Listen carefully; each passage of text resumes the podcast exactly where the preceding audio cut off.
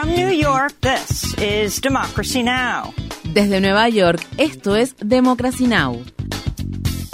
Democracy Now! es un noticiero internacional de radio y televisión que se transmite desde Estados Unidos a través de Internet en democracynow.org. Welcome to Democracy Now!, democracynow.org. Bienvenidos a Democracy Now! en español democracynow.org barra es. El informativo de Guerra y Paz con Amy Goodman.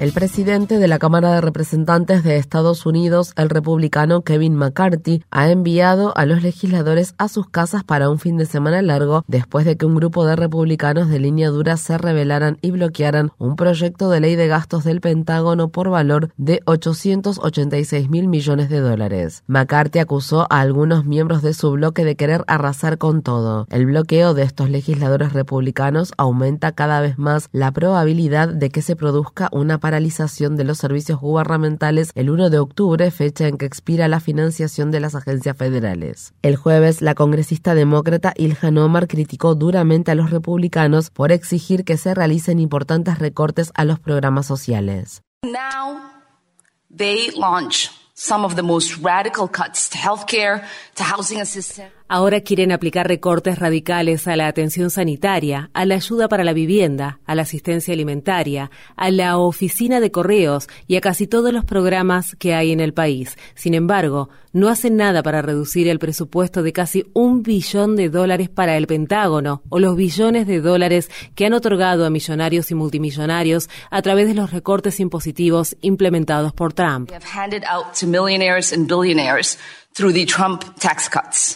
Mientras tanto, el Pentágono afirma que eximirá la ayuda militar a Ucrania de cualquier posible paralización de los servicios gubernamentales y que se seguirá entrenando y suministrando armas a las Fuerzas Armadas ucranianas. Visite democracynow.org barra es para ver la entrevista que mantuvimos con el congresista de California, Roucana, sobre las disputas que se están produciendo en el Congreso estadounidense en relación con el presupuesto del gobierno federal. El presidente ucraniano Volodymyr Zelensky llegó a Canadá tras finalizar una visita a Washington, D.C., donde se reunió el jueves con legisladores estadounidenses, líderes militares y el presidente Joe Biden. Durante un discurso que pronunció en los archivos nacionales, Zelensky agradeció a Estados Unidos por los 113 mil millones de dólares en ayuda a Ucrania aprobados por el Congreso y afirmó que estos fondos están contribuyendo a evitar una guerra de mayor alcance en Europa.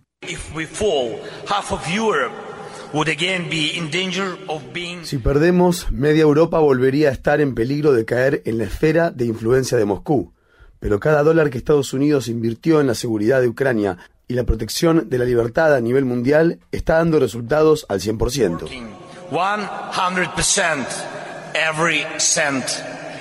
Mientras tanto, el primer ministro polaco afirma que no suministrará más armas a Ucrania y que en su lugar se centrará en dotar a Polonia de armamento moderno. Esta decisión se produce en medio de un conflicto comercial que ha llevado a Polonia a prohibir las importaciones de cereales y otros productos alimentarios ucranianos. En una victoria histórica para las comunidades indígenas, el Supremo Tribunal Federal de Brasil ha bloqueado los esfuerzos de legisladores respaldados por la agroindustria que querían establecer un plazo límite para la reclamación de territorios ancestrales. En el caso se argumentaba que los pueblos originarios solo tenían derecho a las tierras que ocupaban físicamente en 1988, año en que se firmó la constitución actual de Brasil. Muchas comunidades indígenas fueron expulsadas de sus territorios ancestrales a lo largo de décadas, incluyendo el periodo de la dictadura militar. Nueve de los once jueces del alto tribunal brasileño fallaron a favor de los pueblos indígenas. El jueves, tras conocerse el dictamen, miembros de las comunidades indígenas se congregaron en Brasilia frente al edificio del Supremo Tribunal Federal en una celebración que incluyó bailes y llantos de emoción. Estamos emocionados y felices. Lloramos porque sabemos que solo con un territorio indígena demarcado y protegido podremos detener el cambio climático y preservar nuestro bioma. Estamos comprometidos con eso. Porque somos responsables por la protección del bioma. En Guatemala continúan las manifestaciones en todo el país en apoyo al presidente electo, el progresista Bernardo Arevalo y a su partido político el Movimiento Semilla, mientras varios fiscales intentan revocar los resultados de la segunda vuelta electoral que se celebró en agosto e impedir que Arevalo asuma la presidencia en enero. Los manifestantes exigen la dimisión de los fiscales corruptos que cuentan con el respaldo de la élite empresarial y política de derechas de Guatemala y que han iniciado varias investigaciones contra Arevalo y el movimiento Semilla por presunto fraude electoral e irregularidades en el registro de ese partido político. Observadores internacionales han afirmado que no existen pruebas que respalden estas acusaciones. A principios de esta semana, Arevalo convocó a sus partidarios frente a la Corte Suprema de Justicia del país situada en Ciudad de Guatemala. La ciudadanía se ejerce no únicamente cada cuatro años cuando se deposite el voto, se ejerce cuando las instituciones de la democracia nos piden que nos movilicemos para defenderla. Y hoy estamos aquí en un acto de defensa de la democracia. Miles de líderes indígenas se manifestaron el martes en las calles de Guatemala y bloquearon el acceso a las principales carreteras del país. Mientras tanto, en Nueva York, el presidente brasileño Luis Ignacio Lula da Silva advirtió en su discurso ante la Asamblea General de la ONU sobre la posibilidad de que se produzca un golpe de Estado en Guatemala. Guatemala, en Guatemala existe el riesgo de un golpe de Estado que impediría la investidura del ganador de las elecciones democráticas. En noticias sobre inmigración, el gobierno de Biden anunció el miércoles que concederá permisos de trabajo y protección temporal contra la deportación a casi medio millón de venezolanos. Los inmigrantes procedentes de Venezuela que ya se encontraban en Estados Unidos al 31 de julio podrán solicitar el estatus de protección temporal. La protección tendrá una duración de 18 meses y surge como resultado de la considerable presión ejercida por activistas por los derechos de los migrantes, quienes han estado exigiendo permisos de trabajo para las decenas de miles de migrantes que han llegado a Estados Unidos en los últimos meses. Un niño migrante de tres años ha muerto tras ser arrastrado por la corriente del río Bravo a lo largo de la frontera del estado de Texas con México. Las autoridades de Texas también recuperaron a otra persona migrante que presuntamente falleció tras ahogarse en el río. Ambos cadáveres fueron hallados cerca de la barreta flotante de boyas que el gobernador de Texas, el republicano Greg Abbott, instaló para impedir el ingreso de migrantes a Estados Unidos. A principios de septiembre, un juez federal ordenó a Abbott que retirara esta peligrosa barrera fronteriza flotante. El fallo se suspendió temporalmente después de que Texas presentara un recurso de apelación. India ha suspendido los visados para ciudadanos canadienses después de que el primer ministro de Canadá, Justin Trudeau, afirmara el lunes que el gobierno indio está implicado en el asesinato de Hardeep Singh Niyar, un ciudadano canadiense y activista de la comunidad Sikh. El asesinato ocurrió en junio en la provincia de Columbia Británica. India rechazó la afirmación y acusó a Canadá de dar cobijo a terroristas separatistas Sikh. Ambos países han expulsado al personal diplomático de las respectivas embajadas. La agencia de noticias Associated Press informa que la acusación de Canadá se basa en las labores de vigilancia ejercidas sobre el personal diplomático de India en Canadá y en información proporcionada por un aliado no identificado de Five Eyes, una alianza de intercambio de información de inteligencia que incluye a Estados Unidos, el Reino Unido, Australia y Nueva Zelanda, además de a Canadá.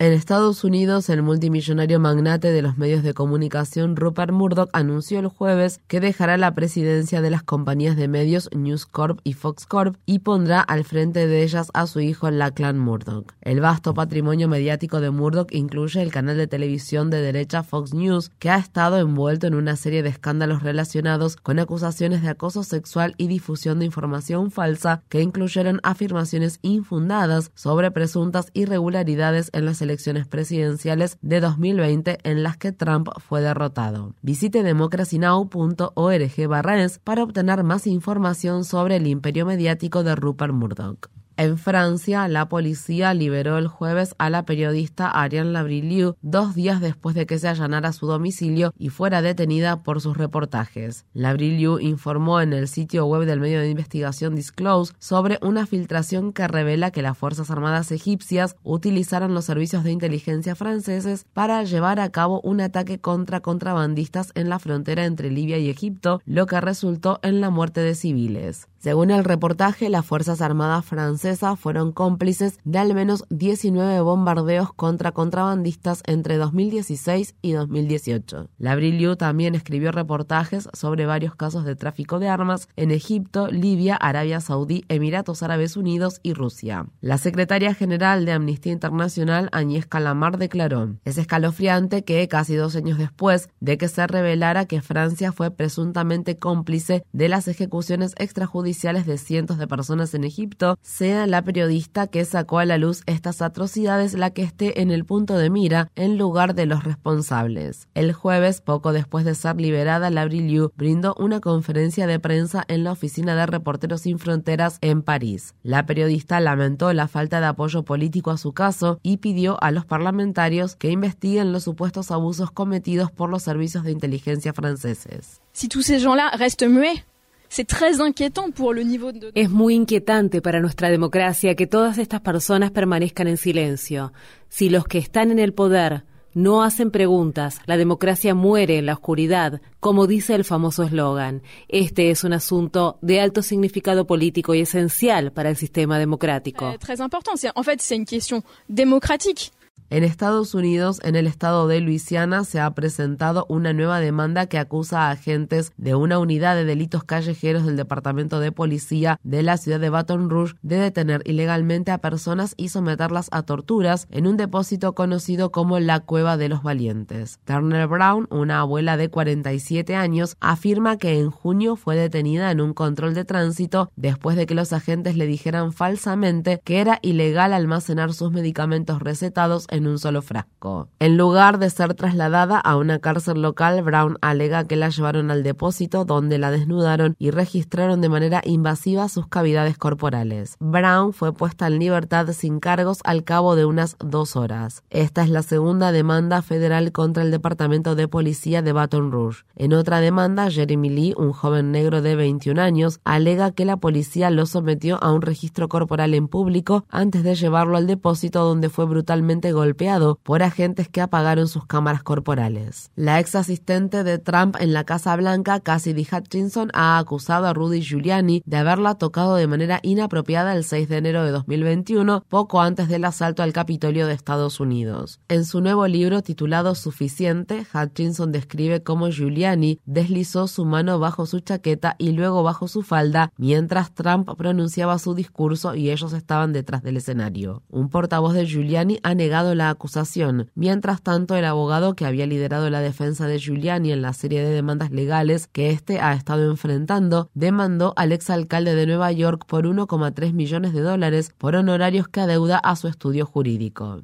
Mientras tanto, las funcionarias electorales de Georgia, Ruby Freeman y Jay Moss, afirmaron el jueves en una declaración judicial que Giuliani no ha cumplido con la disposición de un tribunal federal que le ordenó entregar pruebas y pagar 89 mil dólares en honorarios legales como parte del caso de difamación que las funcionarias presentaron contra el ex abogado de Trump. En noticias laborales, el sindicato United Auto Workers afirma que intensificará este viernes su huelga contra los tres mayores fabricantes de automóviles de Estados Unidos a menos que se produzcan avances significativos en la mesa de negociación. El presidente del sindicato, John Fain, anunciará que plantas automotrices se unirán a la huelga que los trabajadores del sector automotriz están realizando contra las empresas General Motors, Ford y Stellantis. En medio del aumento de las ganancias y las compensaciones de los directores ejecutivos de estas empresas, los trabajadores exigen mejoras salariales, el fin del sistema de niveles para los salarios, ajustes acordes al costo de vida, el regreso a las pensiones con prestaciones definidas y una semana laboral de 32 horas. Por otra parte, miembros del sindicato United Auto Workers en la ciudad de Tuscaloosa, estado de Alabama, han iniciado una huelga en la planta en la que trabajan que produce piezas para Mercedes-Benz. Queremos mejores salarios debido a la inflación que hay actualmente en el país. Los salarios que ganamos no nos permiten satisfacer nuestras necesidades. Además, el paquete de beneficios que nos ofrecen es demasiado costoso. No podemos afrontarlo.